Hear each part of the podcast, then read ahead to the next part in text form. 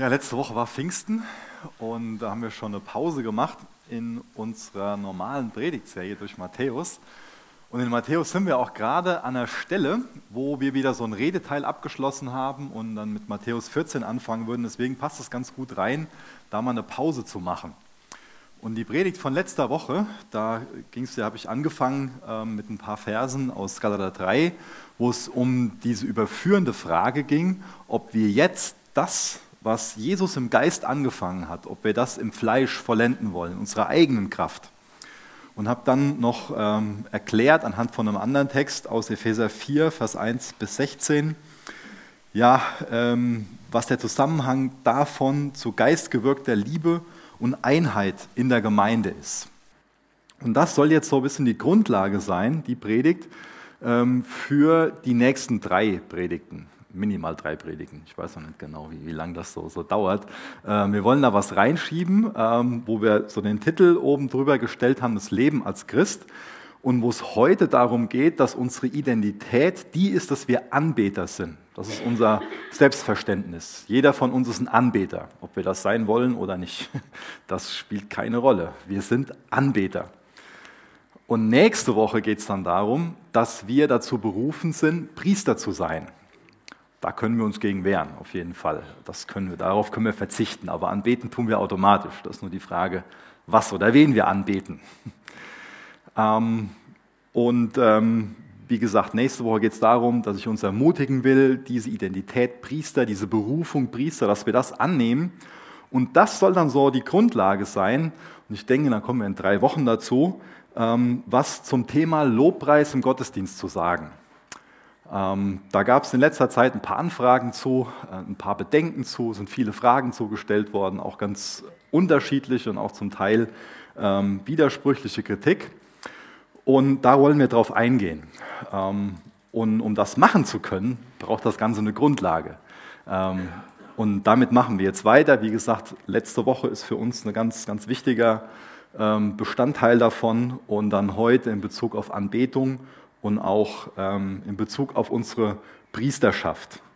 Und ähm, wenn es dann auch irgendwie rund zu diesem Thema Musik, Lobpreis im Gottesdienst, wenn es da noch dringende Anfragen zu gibt, die noch nicht bei der Gemeindeleitung geäußert wurden, dann ist es gut, wenn ihr das in der nächsten Woche macht, weil dann haben wir eine gute Chance, da auch dann in, in zwei Wochen ähm, drauf einzugehen. Genau. Jetzt aber zu unserem eigentlichen ähm, Predigtthema von, von heute. Der Apostel Paulus, der ermutigt uns ja immer wieder dazu, dass wir den christlichen Lauf nicht nur als so eine kurze Sprintstrecke verstehen sollen. Ich glaube, da sind wir alle schon mal gut drin, dass wir mal kurzzeitig ähm, stark ermutigt darin sind, Jesus nachzufolgen und mal kurz Gas geben. Ja. Ähm, vielleicht ist es ein besseres Bild, unseres Leben als Christ zu äh, beschreiben, dass es eher einem Marathon gleicht. Und der Apostel Paulus ermutigt uns immer wieder dazu, dass wir auch gut abschließen sollen. Und eine Person, die gut abgeschlossen hat, das ist der Apostel Johannes. Und ich finde es interessant, wenn wir uns quasi sein Vermächtnis durchlesen. Und ich greife da heute nur mal einen Satz auf, und zwar aus 1. Johannes 5, Vers 6. Das ist so das, ähm, den Brief hat er ähm, sehr wahrscheinlich ganz spät, also am Ende von seinem Leben ähm, geschrieben. Und ich finde es interessant, wie er dann quasi sein Vermächtnis abschließt. Ich will jetzt nicht zu viel reininterpretieren, aber wir können das quasi so ein Stück weit als seine letzten Worte aussehen. Und da sagt er in 1. Johannes 5, Vers 6, liebe Kinder, hütet euch vor den Götzen. Ich weiß nicht, was jetzt deine Erwartung primär ist von so einer Person, die als der Jünger, der Jesus liebte oder den Jesus liebte, der Jesus liebte, beschrieben wurde. Ähm, und die Person, die ganz viel über Liebe geschrieben hat. Ich weiß nicht, was du dann so erwartest als die letzten Worte. Vielleicht äh, hätten wir uns jetzt gedacht, ja, der führt da ein paar Komplimente an oder pff, durch die Verfolgung, die damals war, noch so ein paar Durchhalteparolen gibt er denen mit auf den Weg. Aber aus purer Liebe schreibt er ihnen, liebe Kinder, hütet euch vor den Götzen. Eine wichtige Wahrheit, die wir über uns bzw. über unser Herz verstehen sollten, ist, dass unser Herz eine Götzenfabrik ist. Die ist gut darin, immer wieder neue Götzen zu produzieren. Und wir sind gut darin, immer wieder neue Götzen anzubeten. Deswegen gibt er uns das mit auf den Weg. Oh, das tut mir leid. Da oben steht's, Vers 21. Ja, ich habe irgendwas falsch hier drin stehen. 1. Johannes 5, Vers 21, genau. Danke für die Korrektur. Ich dachte eben schon, das fünfte Kapitel hat doch keine sechs Verse nur. Aber ich, naja, Vers 21. Wir schauen jetzt mal kurz in den Dekalog, in die zehn Gebote, 2. Mose 20, Vers 1 bis Vers 3. Das soll nochmal so ein bisschen diesen Punkt unterstreichen, dass wir erschaffen sind, um Anbeter zu sein und wesentlich konkreter geschaffen, um Jesus Christus als den einzigen Gott anzubeten. Und zwar mit unserem ganzen Leben, nicht nur mit unseren Lippen. 2. Mose 20, Vers 1.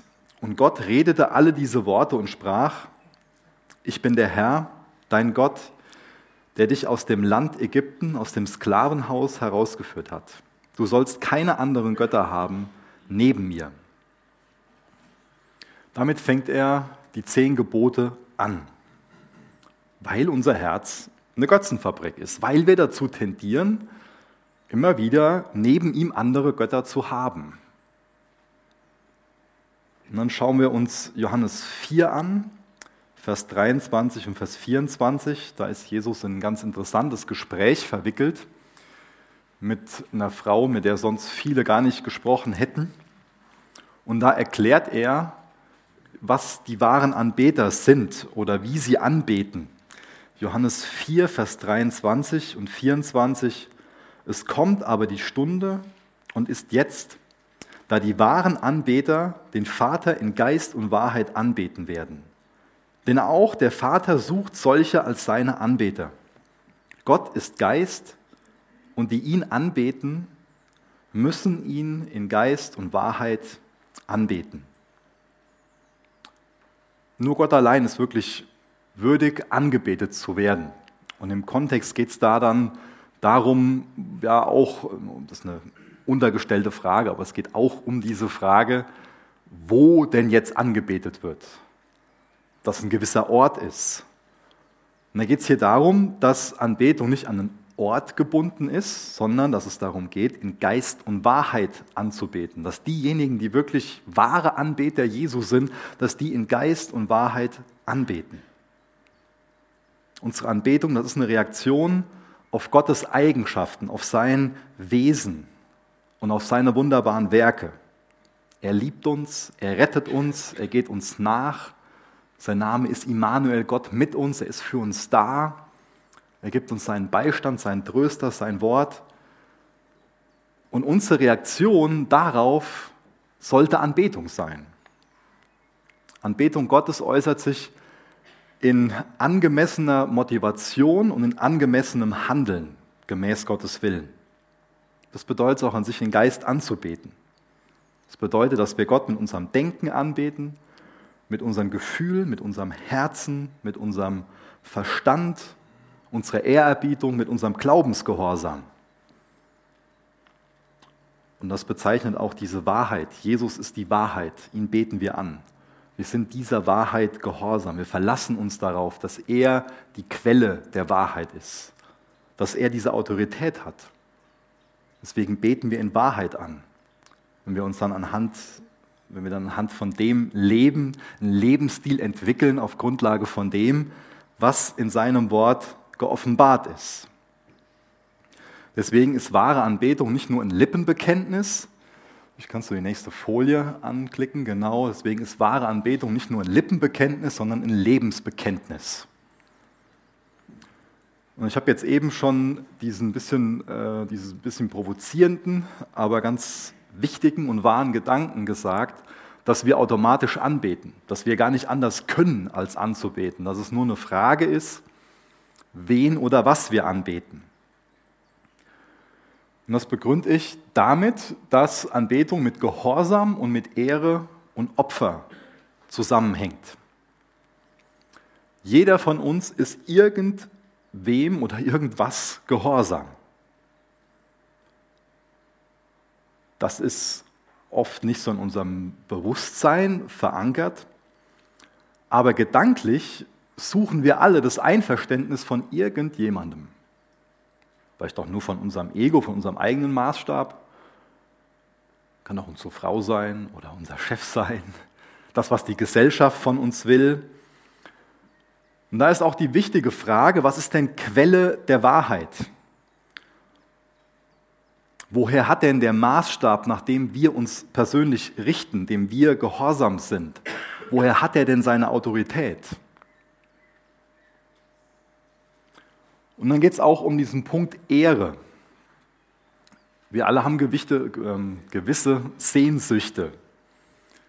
Und wir alle geben unsere Aufmerksamkeit irgendwas. Wir fokussieren uns alle auf irgendwas. Und mit Aufmerksamkeit fängt oft Anbetung an. Und das, wo wir wirklich unseren Fokus drauf richten, das ist das, was wir anbeten. Deswegen, worauf hast du Hunger? Wo, ist deine, wo, wo lechzt deine Seele nach? Wonach sehnt sich dein Herz? Wo kreisen deine Gedanken drum? Was bekommt Lob von dir, Anerkennung? Was bewunderst du? Was respektierst du? Das sind jetzt alles Gedanken, die dazu führen können, dass wir uns selbst darüber mehr im Klaren werden, wer oder was durch uns Ehre bekommt. Und da gibt es ganz verschiedene Herzensgötzen, die durch uns Ehre bekommen können. Es gibt so ein paar Beispiele. Vergnügen, Freiheit, Selbstbestimmung, Liebe, körperliche Zuwendung, jetzt weiß ich mehr, wo ich bin, Intimität, Wertschätzung, Wichtigkeit, Geltung, Bedeutung, Sinn, Akzeptanz, Beliebtheit, unser Ruf, unser Ansehen, den Respekt, den wir selbst haben wollen, Bewunderung, Anerkennung, Ehre, Erfolg, Sicherheit, Geborgenheit, Kontrolle.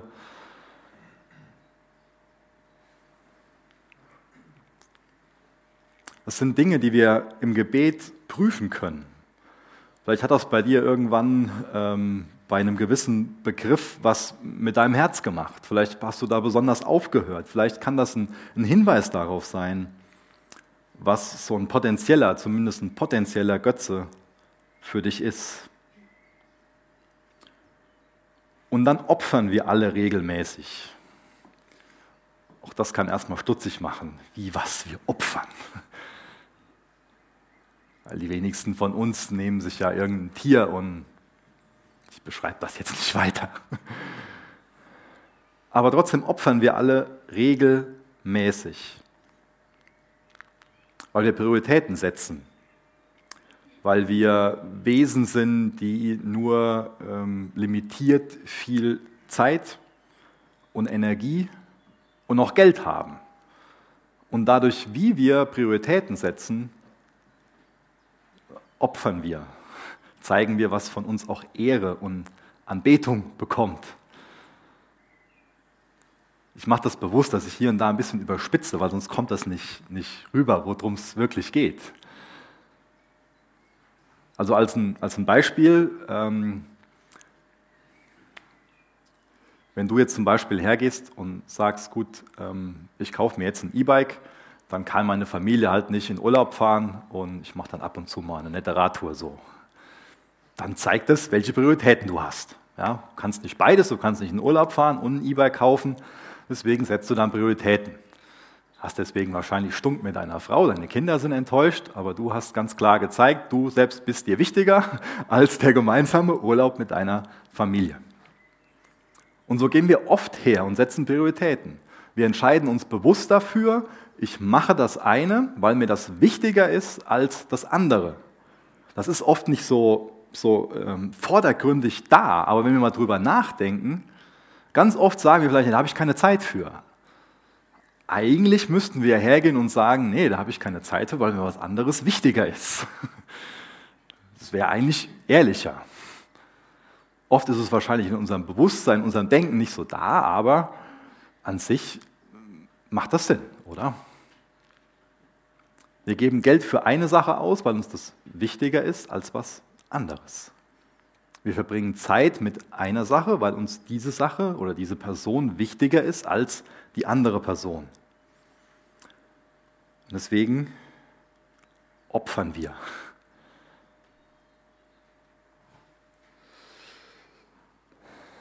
Ehre, Opfer, Gehorsam. Machen wir alles ganz automatisch. Und sollten wir uns alles mehr bewusst machen. Wir sollten uns mehr bewusst machen, wem oder was sind wir denn gehorsam? Wer oder was bekommt denn durch die und die Aktion, das und das Verhalten wirklich die Ehre? Und wofür opfern wir denn?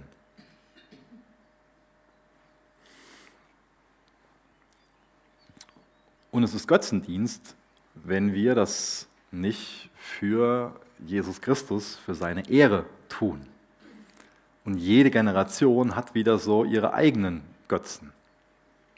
Wir können natürlich ganz schnell mit dem ganzen Thema Götzendienst fertig sein und für uns denken, so ja, das sind wir ja längst irgendwie, ähm, ja längst so hinter uns gelassen, dass wir so die Götter der Schönheit, der Macht und des Geldes und des Erfolgs ähm, anbeten und irgendwie der Aphrodite ein Opfer darbringen oder so eine Artemis-Figur opfern.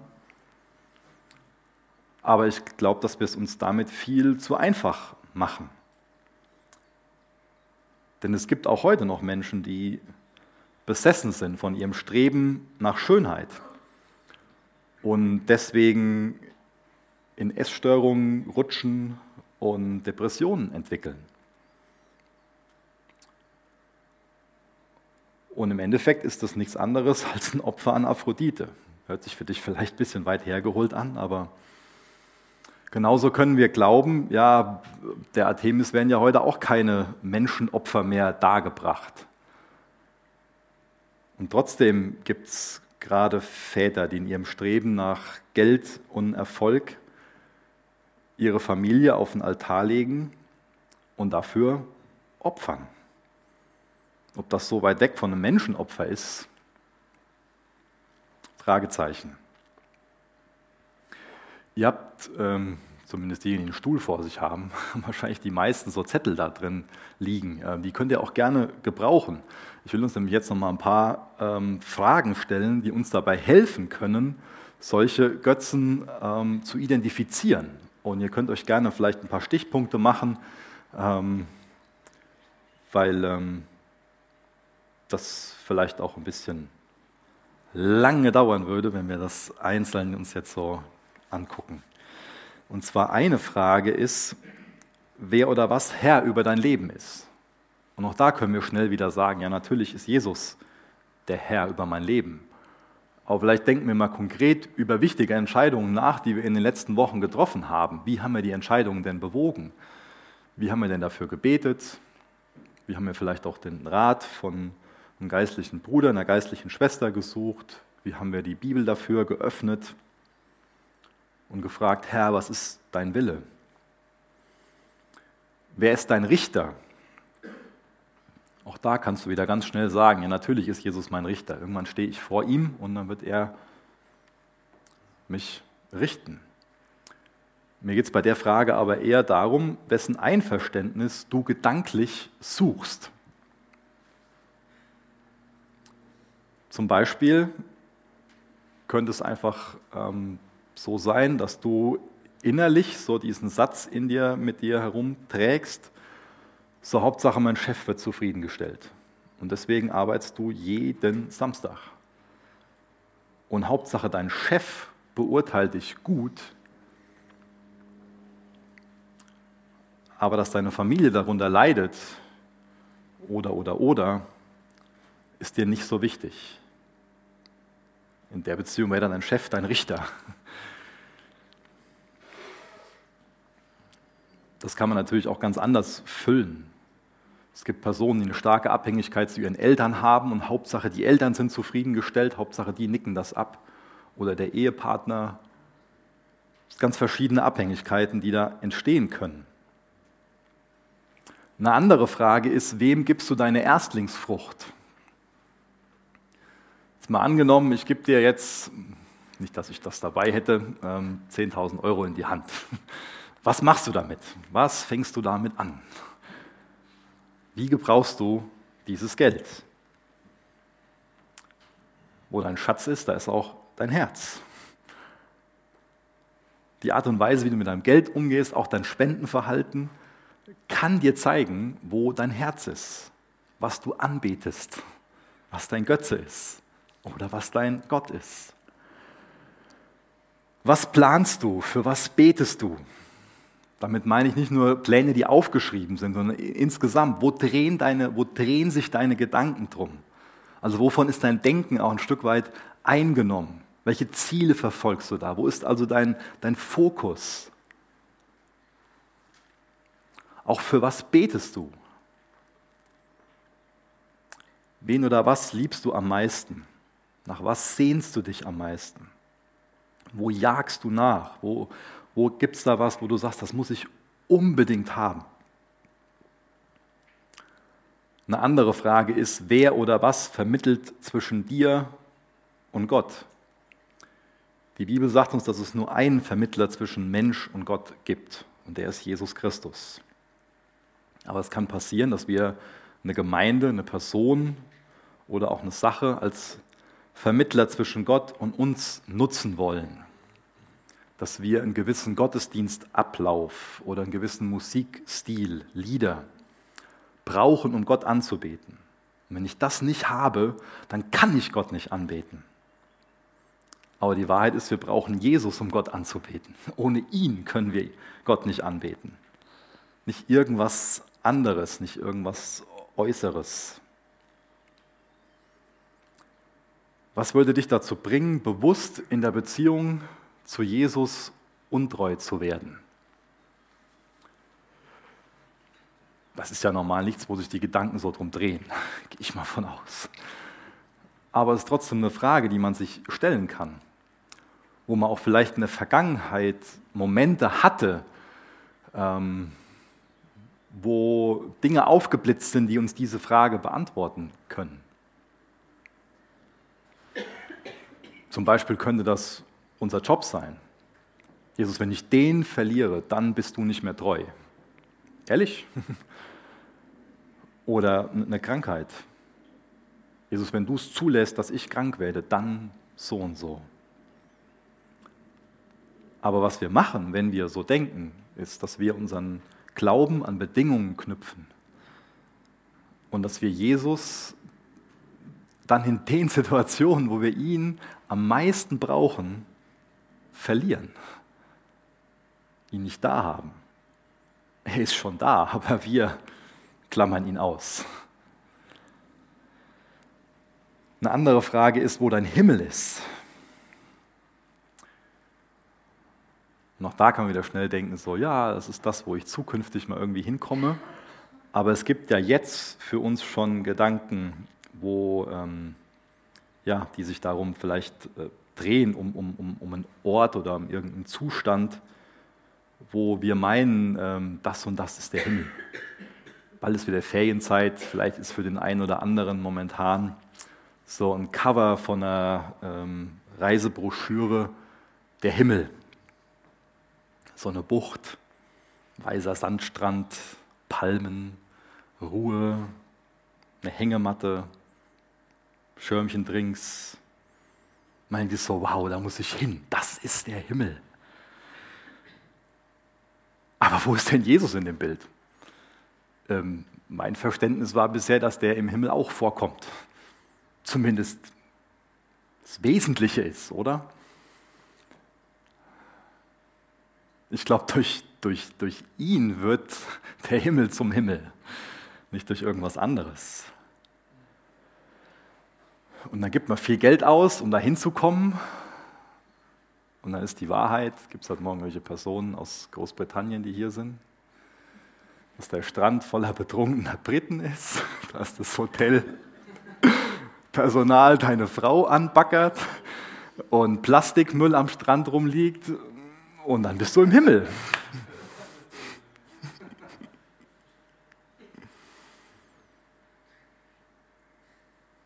Wovon unterscheidet oder worin unterscheidet sich dein gedanklicher Himmel vom realen Himmel?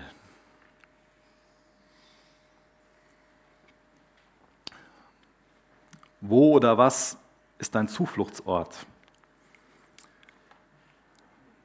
Wir alle haben Momente, wo wir Zuflucht suchen, wo wir irgendwo hinrennen, um getröstet zu werden, um auch Mut zugesprochen zu bekommen. Jetzt kann zum Beispiel auch ein Fernseher oder ein Handy-Display, was auch immer, für ein, für ein Display, für einen Bildschirm, auch ein Zufluchtsort für uns sein. Oder eine Kneipe. Oder, oder, oder. Wo rennst du hin, um, um Zuflucht zu suchen, um getröstet zu werden, um, um neuen Mut, um neue Kraft zu bekommen?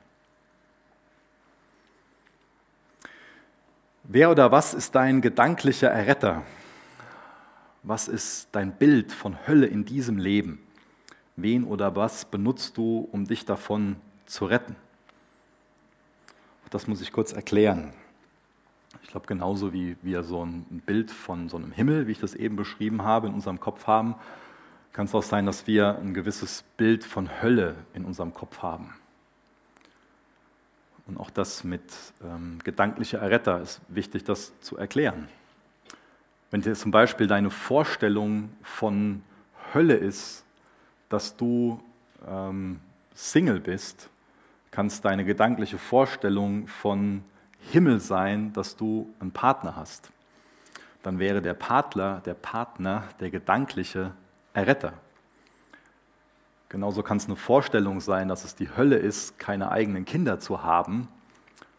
Der Himmel wäre dann im Kontrast dazu, das ist vereinfacht ausgedrückt, ich weiß das. Der Himmel wäre dann im Kontrast dazu, Kinder zu haben. Dann wären die Kinder der gedankliche Erretter. Es kann für dich gedanklich die Hölle bedeuten, deine Arbeit zu verlieren. Der Himmel wäre es dann, eine Arbeit zu haben, wie dir es passt. Dann wäre der gedankliche Retter wieder diese Arbeitsstelle. Das kann man mit vielen Punkten durchspielen, auch mit Gemeinde, auch mit einer Ausbildung. Und das alles, die Dinge, die ich jetzt genannt habe, sind alles Möglichkeiten, wie wir Gott anbeten können. Das sind ja in sich keine schlechten Dinge. Aber wenn wir diese Dinge an sich anbeten, werden sie zu einem Götze. Und dann machen wir das, was für uns ein Götze ist, das macht uns kaputt und wir machen den Götzen kaputt. Das ist zum Beispiel ein Grund, warum Ehen scheitern oder warum auch Eltern-Kind-Beziehungen sehr kaputt sein können wenn so ein Ehepartner oder ein Kind genau diese Stellung eingenommen hat von einem gedanklichen Erretter. Also können wir auch gute Sachen zu einem Gott machen. Und ich spreche jetzt ganz, ganz bewusst davon, dass es sein kann. Es kann sein, dass wir uns mal in einer gewissen Situation im Leben so fühlen, als ob Gott uns alles nimmt. Und es kann sein, dass Gott uns genau dadurch alles geben will. Nämlich wenn du dabei bist, deinen gedanklichen Erretter, vielleicht deine Arbeit, vielleicht auch deine Ehe, die du gerade vor die Wand fährst, zu verlieren, ist Gott vielleicht dabei, dir alles zu geben, weil du ihn wieder als denjenigen gewinnst, der als einziger wirklich würdig ist, angebetet zu werden. Oft kann Jesus nur wieder alles für uns sein, wenn wir unsere Götzen verlieren.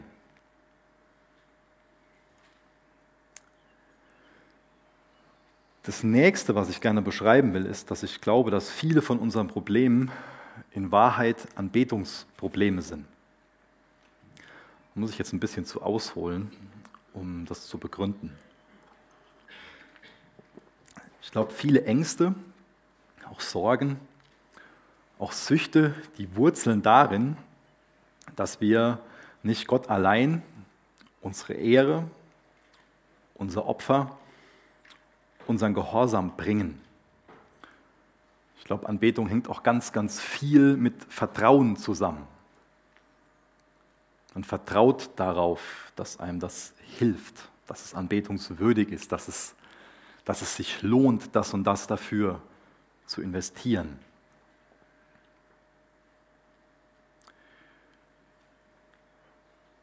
Jeder, der schon mal irgendwie Unkraut gejätet hat, der weiß, dass das nicht wirklich was bringt, wenn man das nur oben abmacht und nicht die Wurzeln mit rausreißt. Das ist eine ganz gute Erklärung. Ähm, für, für dieses Bild, was ich malen will, dass unsere Probleme ähm, oder dass viele Probleme in Wahrheit Anbetungsprobleme sind. Zum Beispiel könnte man jetzt von jemandem sagen, ja, der hat ein Alkoholproblem oder der hat ein Problem mit Zornesausbrüchen. Aber ich glaube, dass es gut ist, das anders zu formulieren und es allgemeiner auszudrücken, in dem Sinne, der hat ein Problem damit, nicht Jesus alleine als Gott anzubeten.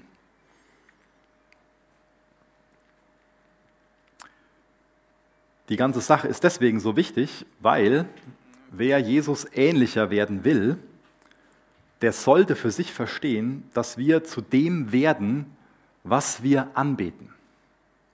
Du und ich, wir werden zu dem, was wir anbeten. Ein ganz ähm, plumpes Beispiel aus Philippa 3, Vers 18 und Vers 19. Philippa 3, Vers 18 und 19. Denn viele wandeln, von denen ich euch oft gesagt habe, nun aber auch mit Weinen sage, dass sie die Feinde des Kreuzes Christi sind. Deren Verderben, deren Gott der Bauch und deren Ehre in ihrer Schande ist, die auf das Irdische sind.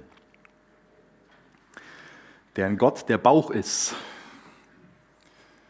also was Paulus da eigentlich beschreibt, ist, dass es Menschen gibt, die können an sich runtersehen und ähm, wissen dann, wie viel sie letztes Jahr angebetet haben. Die Waage zeigt ihnen das. Vielleicht war ihr Götze das Fitnessstudio und dann zeigt die Waage das, was es weniger geworden ist. Vielleicht war auch ihr Götze einfach Genuss und die Waage zeigt in die andere Richtung an, wie viel sie den Genuss verehrt haben. Das sind jetzt ein bisschen plumpe Beispiele. Aber vielleicht wird uns das an einem, an einem anderen Beispiel noch bewusster, ähm, dass wir zu dem werden, was wir anbeten.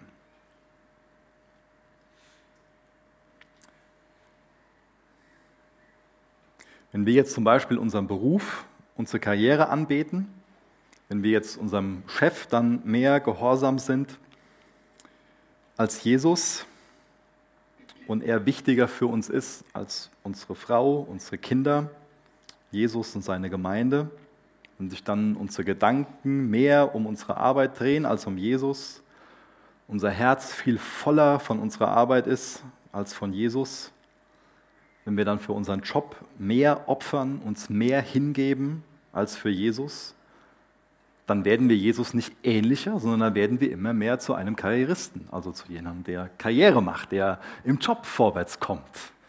Wenn wir so viel uns da hingeben, werden wir mehr zu so einer Person und nicht Jesus ähnlicher. Das ist das Prinzip. Wir werden zu dem, was wir anbeten. Und ich habe letzte Woche diese Ermahnung vorgelesen aus Epheser 4, die schauen wir uns jetzt nochmal an. Ich denke, dass die für den Zusammenhang nochmal wichtig ist. Epheser 4, Vers 1 bis Vers 3 hat uns Paulus ermahnt, wandelt würdig der Berufung, mit der ihr berufen worden seid, mit aller Demut und Sanftmut, mit Langmut, einander in Liebe ertragend. Befleißigt euch, die Einheit des Geistes zu bewahren und durch das Band des Friedens. Durch das Band des Friedens, da waren uns zu viel. Paulus ermahnt uns hier. Wie ich ja schon am Anfang erklärt habe, ermahnt er uns im Brief an die Galater dazu, dass wir nicht das, was Jesus im Geist angefangen hat, jetzt im Fleisch vollenden sollen. Was bedeutet das denn jetzt? Man kann also versuchen, im Fleisch freundlicher zu werden oder im Fleisch einander in Liebe zu ertragen, die Einheit des Geistes zu bewahren. Auf der einen Seite können wir versuchen, durch einen fleischlichen Ansatz demütiger oder sanftmütiger zu werden, aber wir können auch versuchen, das im Geist zu werden. Und ich denke, uns allen ist klar, wir wollen das im Geist und nicht im Fleisch. Und im Grunde genommen geht es hier zentral um die Frage, wodurch geschieht denn jetzt Veränderung? Wodurch geschieht Veränderung von unserem Charakter? Wodurch werden wir Jesus ähnlicher? Kann das im Fleisch gelingen? Können wir im Fleisch Jesus ähnlicher werden oder können wir im Geist Jesus ähnlicher werden? Das im Fleisch, das bezeichne ich als einen menschenzentrierten Ansatz und das im Geist ist ein Christuszentrierter Ansatz. Im Fleisch, das könnte man auch therapeutischen Ansatz nennen. Und dieser Ansatz im Fleisch, das ist so was, wir haben jetzt in der Predigt was davon gehört oder was in der Bibel dazu gelesen. Und dann meinen wir für uns so, und jetzt versuche ich es noch hingegebener und noch besser, demütiger zu werden oder freundlicher zu, nehmen, zu werden. Und im Endeffekt vertraut dieser Ansatz nur auf das eigene Fleisch. Ich mache das jetzt besser. Ich hatte jetzt ja mal kurz ein Schamgefühl, in Anführungsstrichen. Ich habe das jetzt ja bekannt und ich will das jetzt ja anders machen. Kommt Gott nicht drin vor. Und ich glaube, dass viel von dem, was ich gerade beschrieben habe, leider Realität von vielen Christen ist. Und der Grund dafür ist, warum es dann nicht wirklich Frucht in Bezug auf Charakter und Jesusähnlichkeit gibt. Weil es ein fleischlicher, weil es ein therapeutischer Ansatz ist das nur über Schamgefühl, Eingeständnis und Willenskraft ja, sich so ändern zu wollen. Wir lesen mal Römer 12, Vers 1 und Vers 2. Das hilft uns nämlich dabei, viel mehr so einem Christuszentrierten Ansatz auf die Schliche zu kommen. Ich ermahne euch nun, Brüder, durch die Erbarmungen Gottes eure Leiber darzustellen als ein lebendiges, heiliges, Gott wohlgefälliges Opfer, was euer vernünftiger Gottesdienst ist. Und seid nicht gleichförmig dieser Welt, sondern werdet verwandelt durch die Erneuerung des Sinnes, dass ihr prüft, was der Wille Gottes ist, das Gute und Wohlgefällige und Vollkommene. Eine gute Bibelübersetzung übersetzt das hier auch im, im Passiv, so wie das auch im, im Grundtext steht, sondern werdet verwandeln oder lasst euch verwandeln und nicht verändert euch. Wenn das bei euch in der Bibel drin steht, dann streicht es durch. Ich weiß zum Beispiel, gibt es eine Luther-Übersetzung, wo das so drin steht. Ich habe da den Mut, dem Luther zu widersprechen. Streicht es durch und macht ein Passiv draus. Das ist wichtig. Es geht nämlich nicht so, wie ich das eben beschrieben habe, mit diesem therapeutischen Ansatz, sondern wir sehen jetzt hier bei diesem Christuszentrierten Ansatz, werdet verwandelt durch die Erneuerung eures Sinnes, eures Denkens, eures Sinnens. Das ist ja ein Text, den wir gerade gelesen haben, der ist ja voller Anbetungsvokabeln. Das ist ja ein, ein, ein Must-Read quasi, wenn man über Anbetung predigt, diesen, diesen Text zu unterstreichen. Immer so viel von Opfer gelesen und und da geht es zentral um die Erneuerung des Sinnes, von unserem Denken, von unserem Sinnen, von unseren Denkmustern. Was natürlich auch dadurch wieder bestimmt wird, kommen wir wieder zurück zu diesem Quelle der Wahrheit. Was ist denn Quelle der Wahrheit? Was soll denn mein Sinnen prägen? Ganz am Anfang habe ich das ja beschrieben mit Anbetung, dass es da um Gehorsam, Opfer, Ehre geht. Das sind ja alles Punkte, die auch der Text nochmal unterstreicht. Und unser Verhalten gründet sich in unserem Sinn, unserem Denken. Und jetzt auch ein ganz wichtiges Wort, auch in unseren Haltungen. Deine Haltungen bestimmen auch, wie du dich verhältst. Was du für eine Haltung jetzt der anderen Person gegenüber hast. Wenn ich jetzt zum Beispiel dem Hartmut gegenüber meine, so, oh, der Hartmut schon wieder, der ist ja so und so. Oder ob ich Respekt ihm gegenüber habe, ob ich gut von ihm denke, ob ich ihn als Bruder wertschätze. Das kann meine Haltung beschreiben und wird dann auch mein Verhalten dem Hartmut gegenüber, da wird sich das niederschlagen.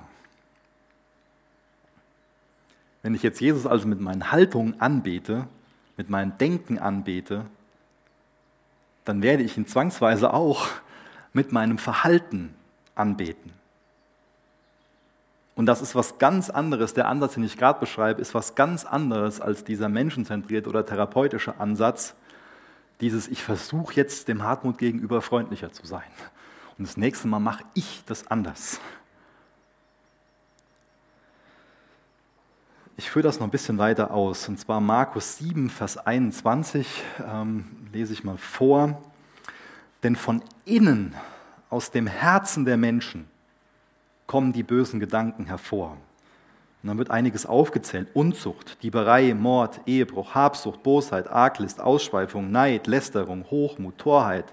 All diese bösen Dinge kommen von innen heraus und verunreinigen den Menschen.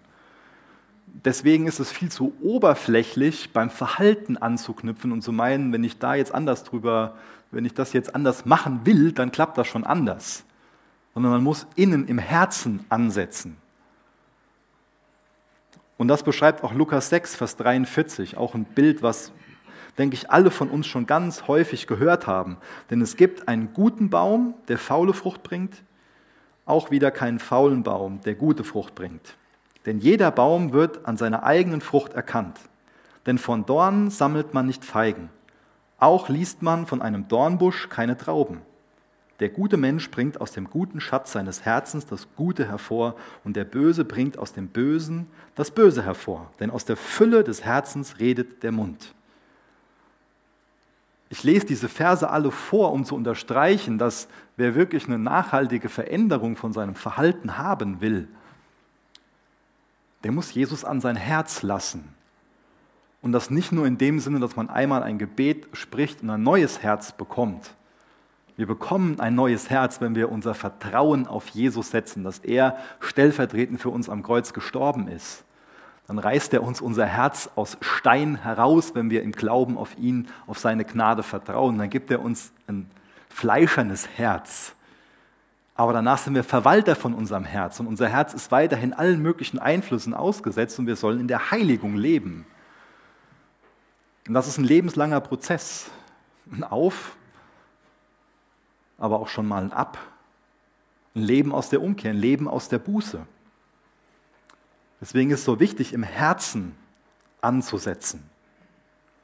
Und das ist genau der Dienst, den das Wort Gottes in uns vollbringen will, den der Geist Gottes auch in uns vollbringen will. Aber gerade konzentrieren wir uns mal mit dem nächsten Vers auf das Wort Gottes, Hebräer 4, Vers 12. Denn das Wort Gottes ist lebendig und wirksam und schärfer als jedes zweischneidige Schwert und durchdringend bis zur Scheidung von Seele und Geist, sowohl der Gelenke als auch des Markes und ein Richter der Gedanken und Gesinnungen des Herzens. Gedanken und Gesinnungen des Herzens. Dahin will das Wort Gottes durchdringen, um das zu verändern. Und das ist auch genau das, was wir in diesem sehr bekannten Bußpsalm lesen, Psalm 139 ab Vers 23. Erforsche mich, Gott, und erkenne mein Herz. Prüfe mich und erkenne meine Gedanken. Und sieh, ob ein Weg der Mühsal bei mir ist und leite mich auf dem ewigen Weg. Wenn wir jetzt nochmal gedanklich zurückspringen zur letzten Predigt, zu dem Text aus Epheser 4, dann, ähm, ich überspringe das jetzt mal, weil ich merke, dass die Zeit immer mehr fortschreitet. Ähm, könnt ihr da mal zu Hause ab Vers 17 lesen, bis Vers 25. Und da wird nochmal der gleiche Zusammenhang dargelegt. Epheser 4, Vers 17 bis Vers 25. Die Willenskraft alleine reicht nicht aus. Unser Sinnen, unser Herz, unsere Haltung, das ist der Schlüssel. Vielleicht gehst du mal zur nächsten Folie. Ähm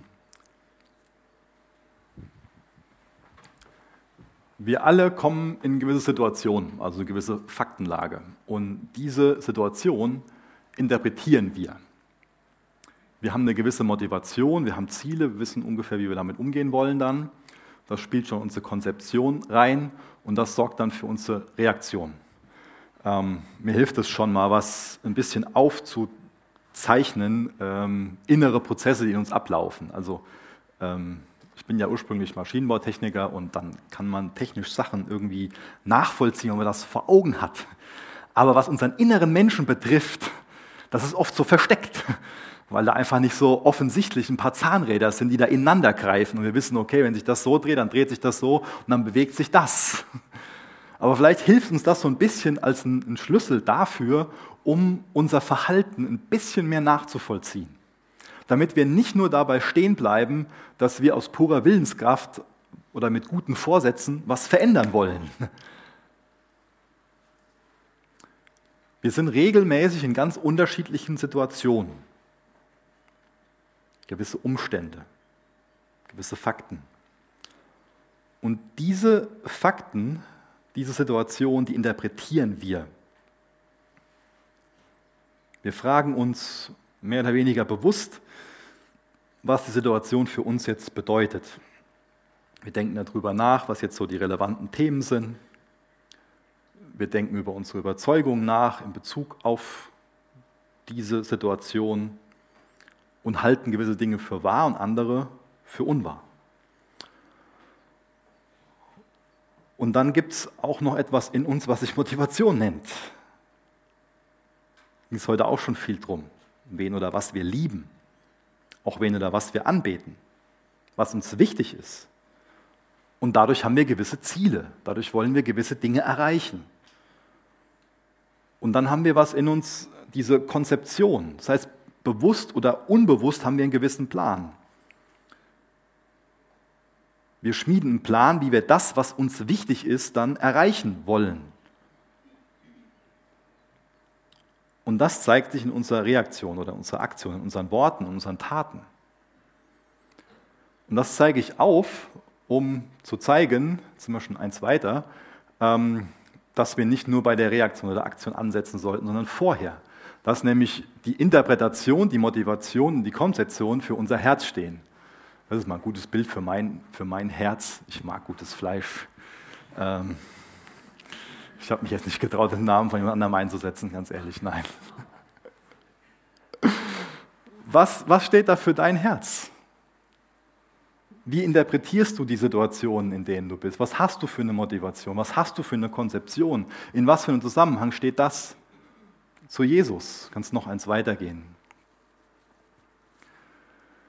Ja, ähm, ich habe die falsch gemacht. Unsere Reaktion zeigt dann, da greife ich das nochmal auf, dieses Bild von eben gute Frucht, schlechte Frucht. Vielleicht sieht es nicht jeder, aber der ist ziemlich verfault. Was, was bringst du da hervor? Sind das gute Früchte oder schlechte Früchte? Aber damit da eine gute oder eine schlechte Frucht hervorkommen kann, jetzt kannst du noch eins weitergehen, das liegt halt an deiner Interpretation, an deiner Motivation, an deiner Konzeption. Und das liegt daran, ob das von Jesus bestimmt ist. Ich muss mir mal ein Beispiel nochmal ausdenken. Ich weiß nicht, ich glaube, ein paar gucken zu fragend. Also heute Morgen gab es hier eine gewisse Situation. Stimmt wirklich. Die Astrid hat mich nicht begrüßt. Und diese Situation, die interpretiere ich jetzt. Ist ganz schön lieblos von der Astrid, oder? Meint ihr auch, oder? Ich hoffe, jeder versteht den Sarkasmus, sonst. Mit der Astrid kann ich das machen, das weiß ich. Ich interpretiere das, ist lieblos. Die Astrid, die hat bestimmt was gegen mich. Das ist auch meine Interpretation. Gelle Astrid, du hast was gegen mich. Ich bin jetzt nicht viel weiter. Ähm, Motivation. Ich will geliebt werden. Und die Astrid liebt mich nicht. Die hat mich nicht begrüßt. Die Konzeption, ich will mich länger verletzen lassen, deswegen meide ich die Astrid. Die Reaktion, ich ziehe mich zurück. Da ist keine Geschwisterliebe mehr da. Das ist eine schlechte Frucht, oder? Aber ich könnte das auch anders interpretieren. Nur wie? ähm, nein. Bitte? Ja, ja, ja, genau. Ich könnte es auch anders interpretieren. Oh, wie könnte ich es interpretieren? Man sollte sich so Beispiele eigentlich vorher überleben, äh, überlegen. Ich könnte zum Beispiel der Astrid einfach was Gutes unterstellen. Ähm, oder vielleicht, dass, dass es ähm, heute Morgen schon irgendwie schwierig war und sie gerade ihre Gedanken gerade wo ganz anders hat, was total berechtigt ist. Und ich kann auf die Astrid zugehen. Und meine Motivation kann sein, die Astrid zu lieben. Und ich kann auf sie zugehen und sie fragen, hey, wie, wie geht's dir denn? Und meine Konzeption kann sein, ihr freundlich gegenüber zu sein, ihr Trost zu spenden, mit ihr zu beten. Und dann ist eine ganz andere Reaktion da, oder? Und deswegen geht es mir darum, dieses alles darzulegen. Interpretation, Motivation, Konzeption. Wenn Gott in dem Ganzen drinne ist, dann werde ich Situationen ganz anders interpretieren, werde ich eine ganz andere Motivation haben, eine ganz andere Konzeption haben.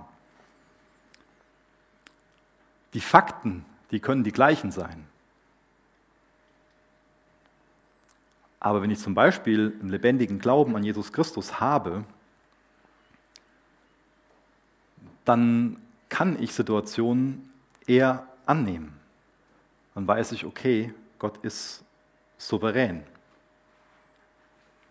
Gott lässt uns jetzt noch in einer Welt leben, in der gesündigt wird und die noch unter dem Fluch steht. Und die Situation in meinem Leben, die will Gott dazu gebrauchen, um mich in sein Bild zu verändern und zum Segen zu setzen.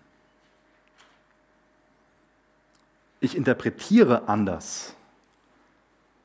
Ich gehe dann her und sage, ja, Jesus ist die Wahrheit.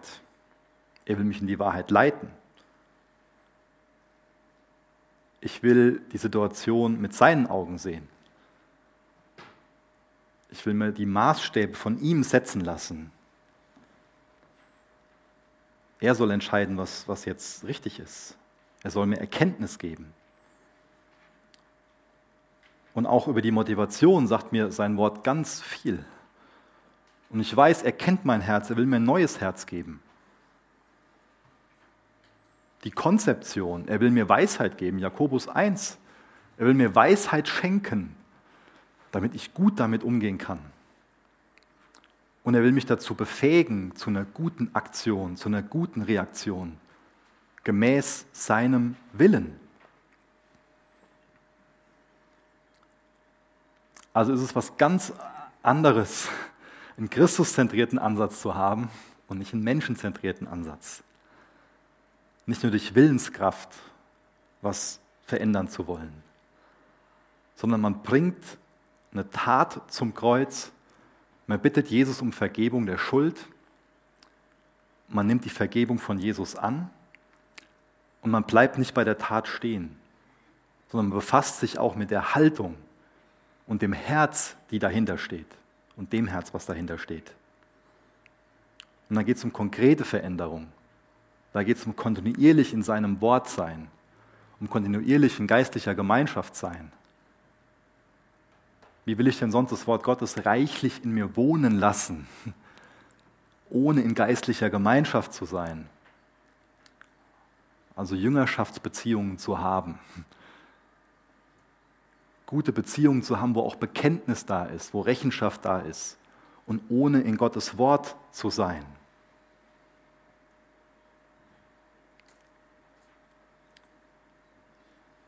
Und dann werde ich viel mehr zu dem, was ich anbete. Wenn ich Jesus anbete, dann werde ich viel mehr die Situation mit seinen Augen sehen und interpretieren, werde ich viel mehr seine Motivation haben und auch seine Konzeption haben und dadurch viel mehr so handeln wie Jesus. Deswegen will ich uns dazu Mut machen, dass wir Jesus mehr anbeten und dass wir immer wieder kontinuierlich damit befasst sind, Götzen nicht als kleine niedliche Figürchen zu sehen, sondern als ein möglicher großer Fluch auf unserem Leben, wo es immer wieder darum geht, die rauszuschmeißen. Ich will noch gerne mit uns beten, könnt ihr gerne dazu aufstehen.